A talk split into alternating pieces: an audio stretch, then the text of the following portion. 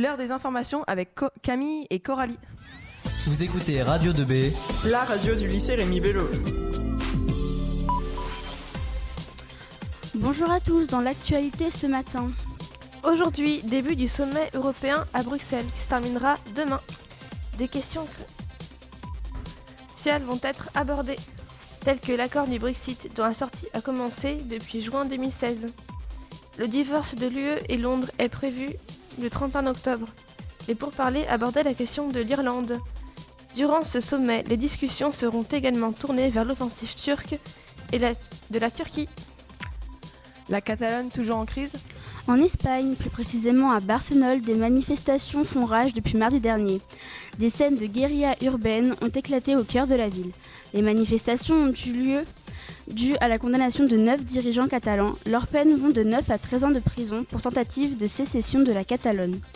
Ces condamnations ont relancé les tensions dans la région. Les manifestants avaient déjà bloqué l'aéroport de Barcelone mardi dernier, où la police a arrêté un manifestant et 75 personnes ont été blessées selon les services d'urgence de l'aéroport, qui n'ont pas précisé la gravité de ces blessures. Emmanuel Macron délègue à un ancien président L'ancien président de la République, Nicolas Sarkozy, représentera la France lors de l'intronisation du nouvel empereur du Japon. Il avait déjà représenté Emmanuel Macron à l'investiture de la nouvelle présidente de la Géorgie en décembre dernier.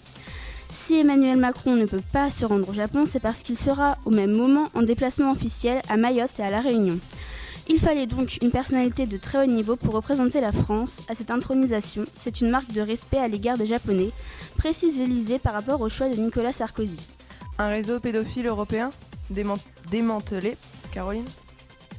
Un réseau pédophile a été démantelé hier. Cela a provoqué plus de 300 arrestations dans 38 pays. Ce réseau fonctionnait à l'aide d'un site web où l'on pouvait visionner des vidéos de viols et d'agressions d'enfants.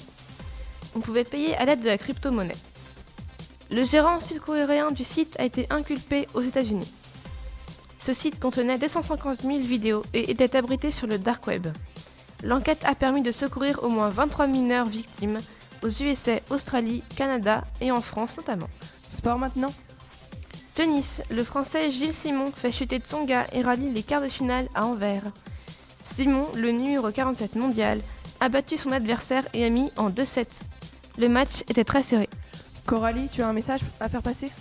Oui, en effet, euh, le club d'écriture euh, ouvre. euh, donc vous avez la possibilité d'écrire euh, des petits textes durant cette semaine radio. Vous avez jusqu'à demain pour les déposer à la vie scolaire. C'est sur le développement durable.